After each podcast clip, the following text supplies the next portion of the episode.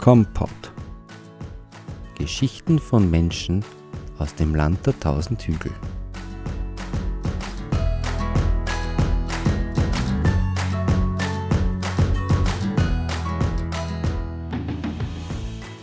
In diesen Tagen verbringen viele von uns deutlich mehr Zeit zu Hause als sonst. Das heißt aber auch kein Kantine- oder Wirtshausessen mehr. Stattdessen ist Kochen zu Hause angesagt.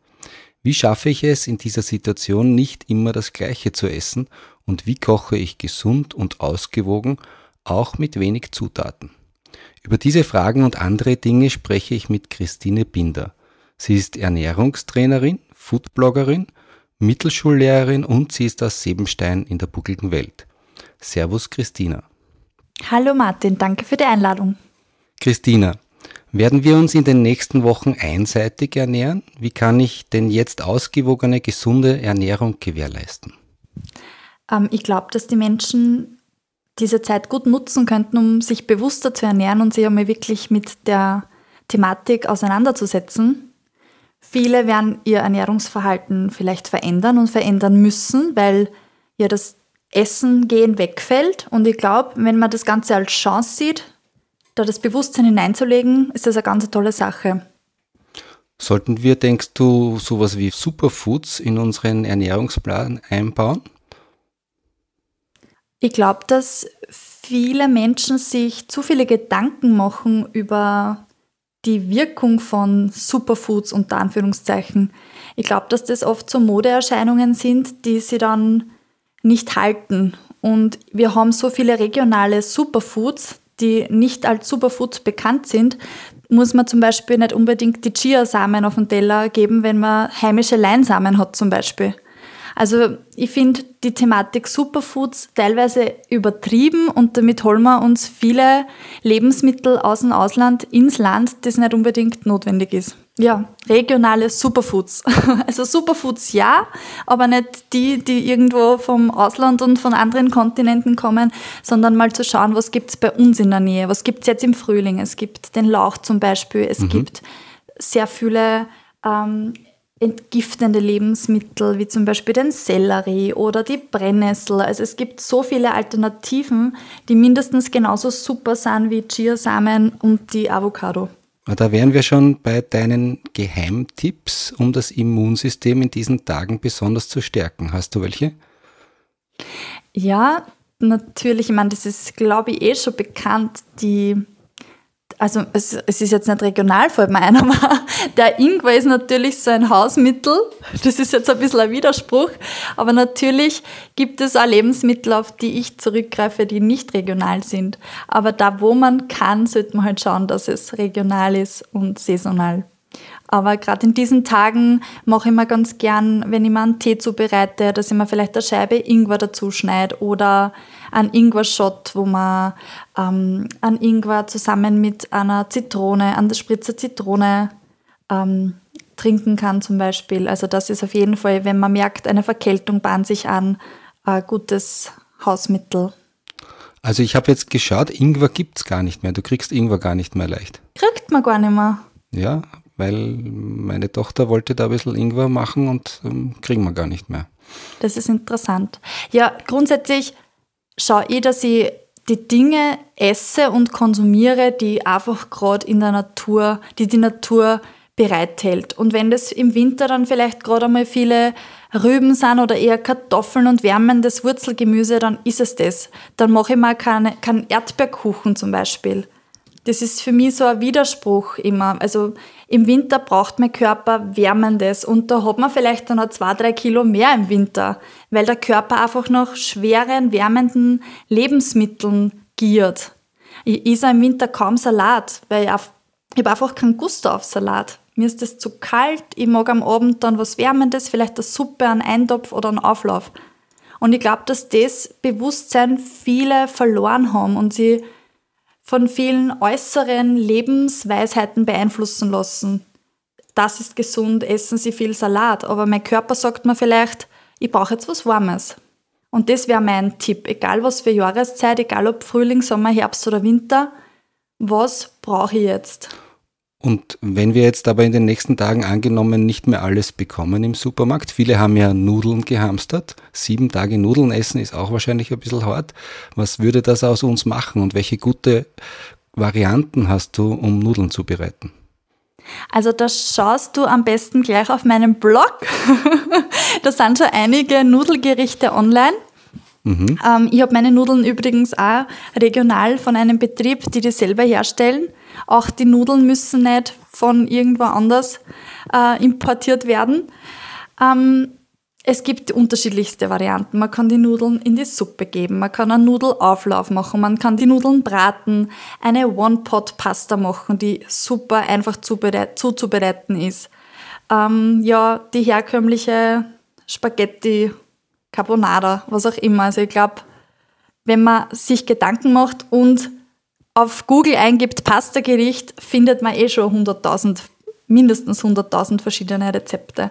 Also an dem Angebot an Rezepten würde es ja nicht mangeln.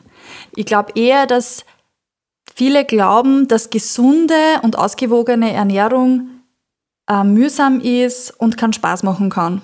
Und deshalb habe ich auch meinen Blog ins Leben gerufen, weil ich einfach sagen will, ausgewogene Ernährung kann schmecken, ist einfach ist schnell zubereitet und für den Menschen, der alleine wohnt, genauso gut umsetzbar wie für Familie. Hast du zum Beispiel für, für Kochdummies wie mich, also Leute, die nicht gerne kochen oder vielleicht niemanden zu Hause haben, der für sie kocht, hast du da irgendwelche Tipps, zum Beispiel drei Tipps für Kochanfänger? Einerseits halte dich vielleicht mal ans Rezept. Zweitens, halte dich nicht ans Rezept und probier einfach mal aus und schau, was passiert. Also einfach keine Schranken setzen und keine Angst haben, dass irgendwas vielleicht schief geht. Okay. Und macht es mehr. Also dieses, dieses, Entschuldigung, wenn ich jetzt unterbreche, aber ich glaube, viele sagen so, nein, ich kann ja nicht kochen. Aber wenn ich es nicht probiere, dann werde ich es nicht herausfinden. Ja. Und macht es, glaubst du, mehr Sinn, vorzukochen und einzufrieren, also zum Beispiel für eine ganze Woche oder lieber jeden Tag frisch zu kochen? Das liegt wahrscheinlich ganz am Lebensstil der Person. Es gibt Menschen, die können sie nicht jeden Tag frisch kochen. Ähm, es gibt Menschen, die haben vielleicht an einem Tag mehr Zeit und denen ist es dann lieber, für eine Woche vorzukochen und einzufrieren. Ich würde das jetzt überhaupt nicht pauschal sagen.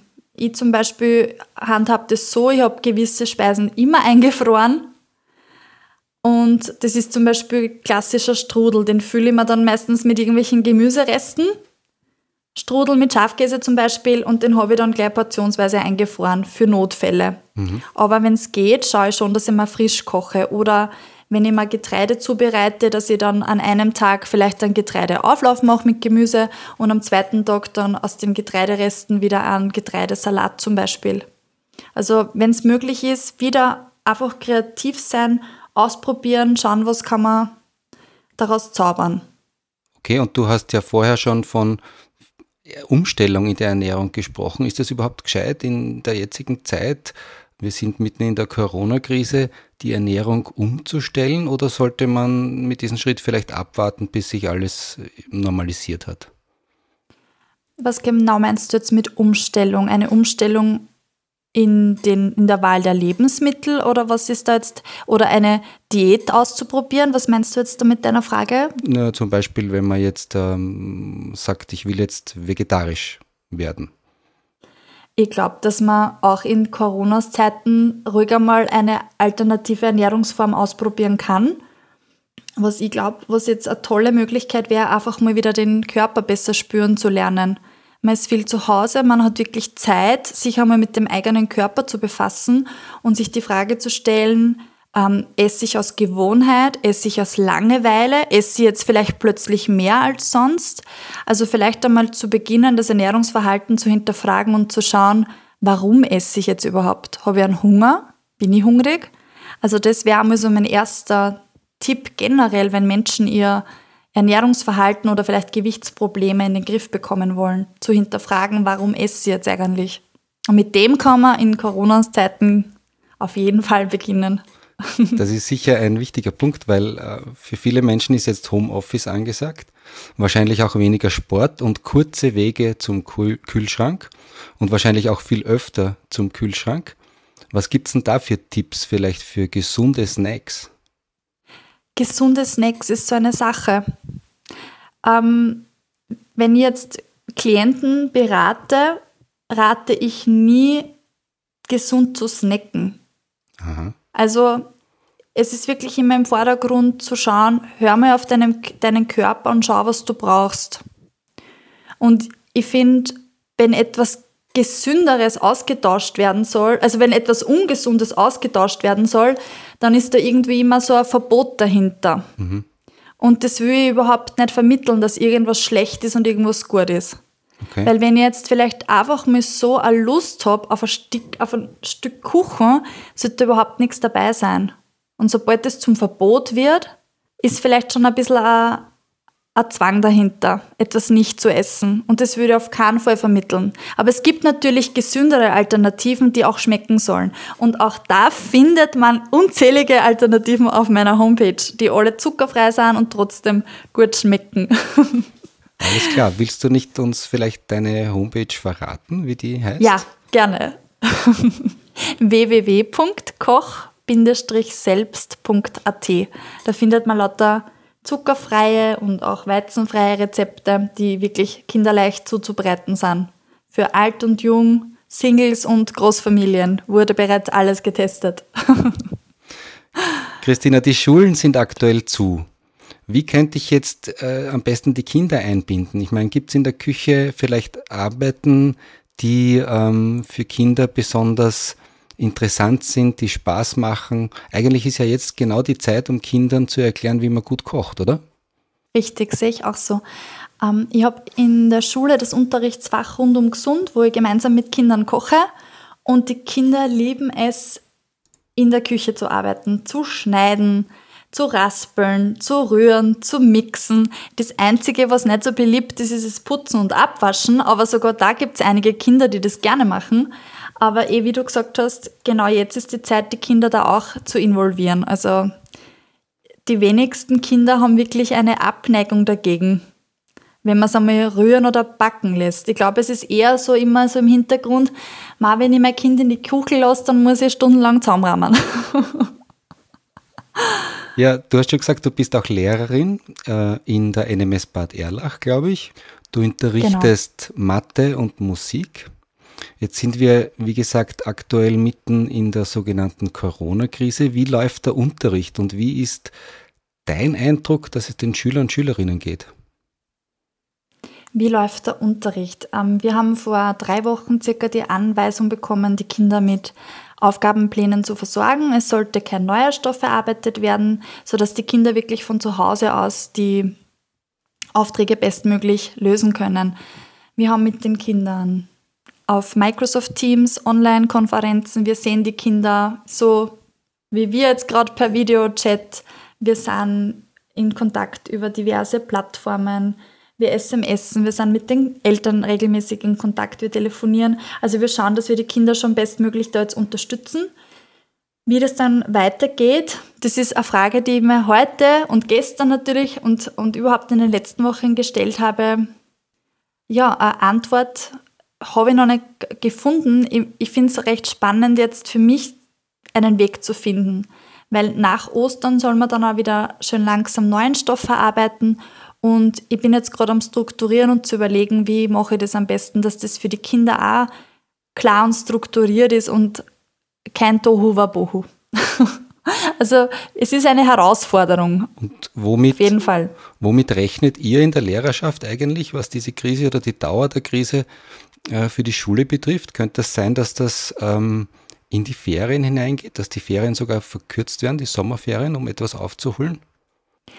Ähm, ich glaube, es ist realistisch, dass wir die Schüler bis zu den Sommerferien nicht mehr sehen, was man so hört.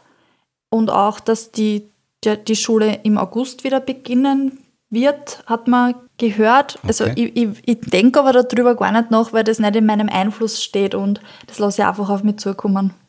Aber kreativ wie du bist, hast du äh, gleich was draus gemacht, hast einen YouTube-Channel eröffnet, Krisis Mathe Talk heißt der. Der ist quasi noch so neu, dass er quasi noch warm ist. Hast du da schon Rückmeldungen? Ja, die Kinder haben Feedback gegeben, dass sie es cool finden, dass ich das mache und dass die Videos hilfreich sind.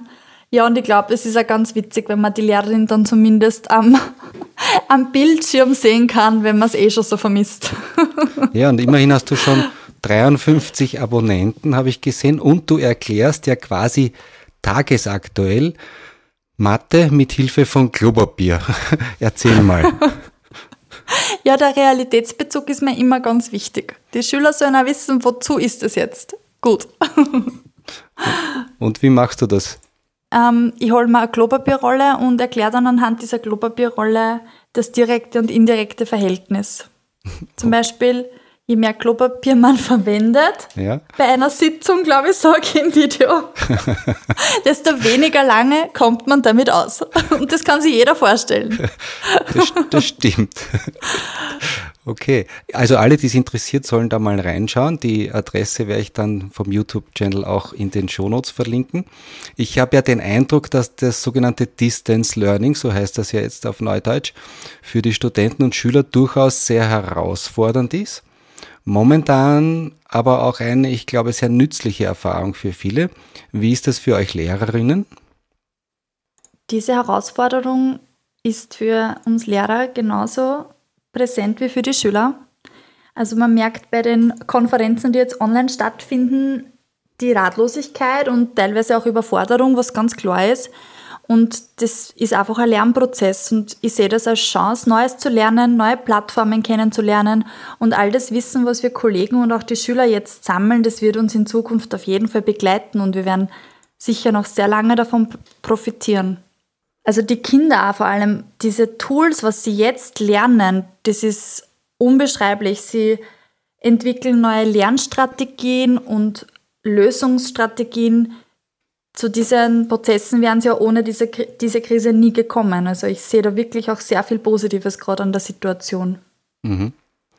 Bevor wir zum Schluss kommen, möchte ich noch auf Christina als Mentaltrainerin eingehen.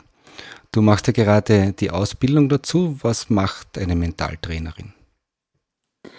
Ja, Mentaltraining, die zwei Begriffe sagen es eh schon. Es geht um, um das Training des Geistes und man kann das Trainieren wie einen Muskel. Und ich bin da gerade mittendrin in der, in der Ausbildung, aber es ist jetzt schon für mich erstaunlich, wie viel ich selber gelernt habe, wie viele Strategien ich kennengelernt habe, mental zu arbeiten. Das ist irrsinnig spannend, das Feld. Und ich kann das nur jedem empfehlen, sich mal mit, diesem, mit dieser Thematik auseinanderzusetzen. Über Reflexion, Meditation und, und gewissen Übungen mehr über sich selbst herauszufinden, ist eine sehr, sehr spannende Sache. Also ich, ich betreibe das eh schon seit längerer Zeit und ich wollte mir einfach noch viel mehr vertiefen und schauen, was in dem Bereich möglich ist. Und das eben äh, mit meiner Tätigung als äh, Ernährungstrainerin verknüpfen. Das war da das Hauptaugenmerk. Okay, also du verbindest das sozusagen mit deiner Trainertätigkeit. Genau. Weil für mich eine gesunde Ernährung nicht am Teller beginnt, sondern im Kopf. Ja, ich habe schon gesagt, alle Links zu dir, ob Facebook, Instagram, YouTube oder Webseite, findet ihr dann in den Shownotes auf www.kompot.at. Ich denke mir, wenn man an jemanden erkennen kann, dass das Leben auch lebenslanges Lernen bedeutet, dann bist du, glaube ich, zumindest bisher ein gutes Beispiel. Laufend neue Ausbildungen. Neben dem bereits erwähnten macht Christina dann auch noch Lehrgänge als Berufsorientierungslehrerin, Bildungsberaterin, Lehrgang als gesunde Schulebeauftragte, hat die Ausbildung zur Ayurveda-Spezialistin und, und, und. Wahnsinn. Fahrt wird die nicht, oder? Dafür sorge ich, ja. Lass uns ein bisschen. Das hast du sehr schön zusammengefasst. Lass uns ein bisschen in die Zukunft schauen. Welche Ausbildungen reizen dich aus heutiger Sicht noch? Keine. Oh. Weil ich für mich gesagt habe, stopp dann.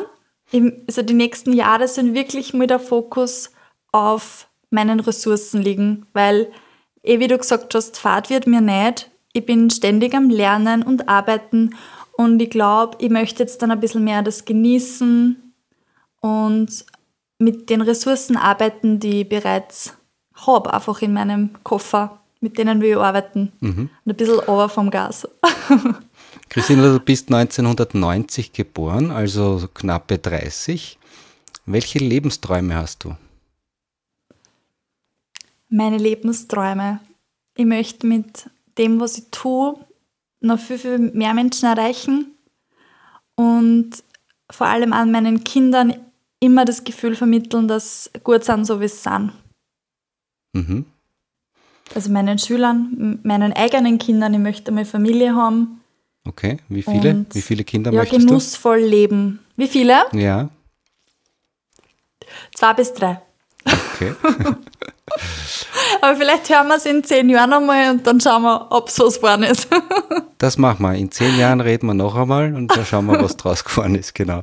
Wie schaust du auf die großen Zukunftsthemen, wie zum Beispiel Klimawandel oder Migration? Um, ähm, Klimawandel.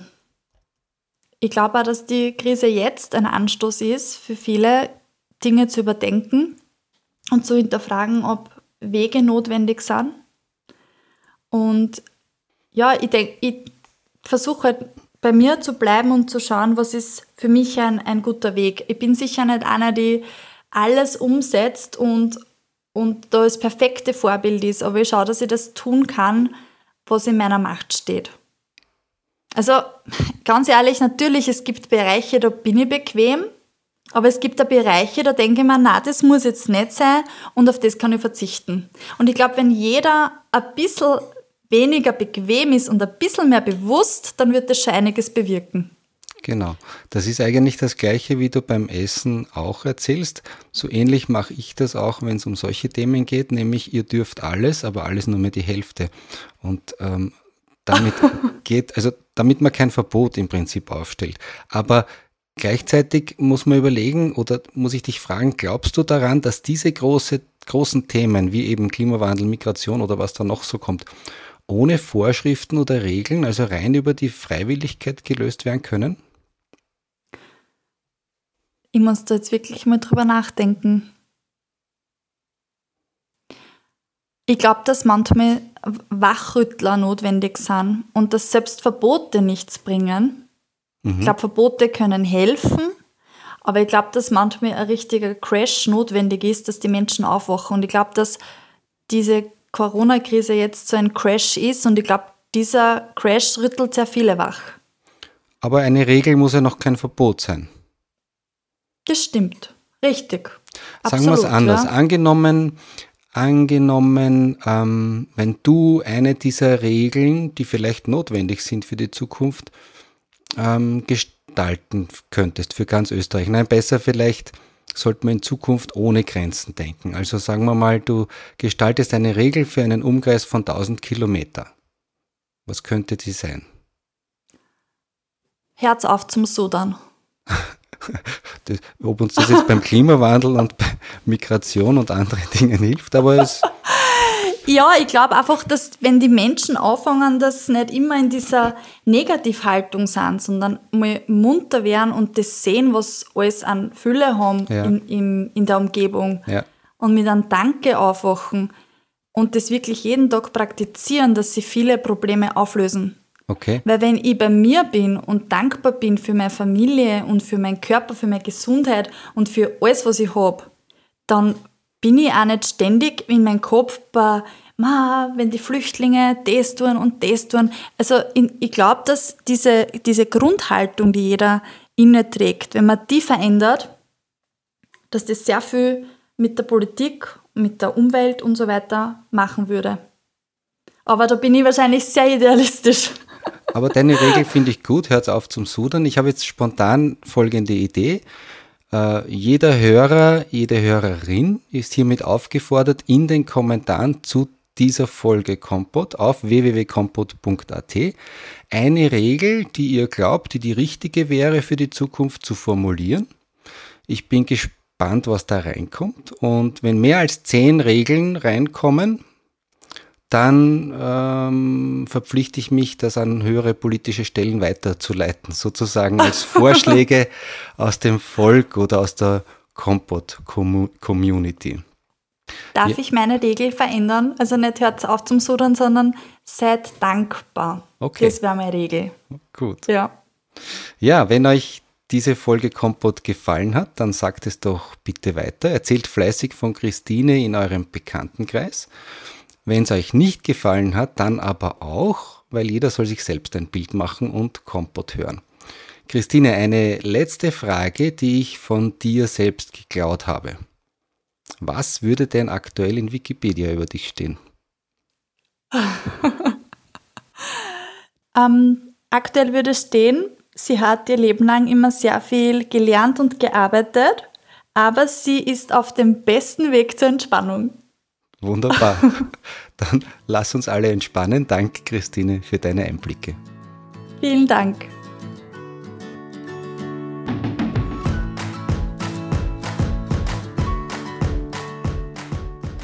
Das Rezept und weitere Informationen finden Sie auf compot.at. Compot steht für Kommunikation und Podcast und wird daher mit Doppel M und Dora geschrieben.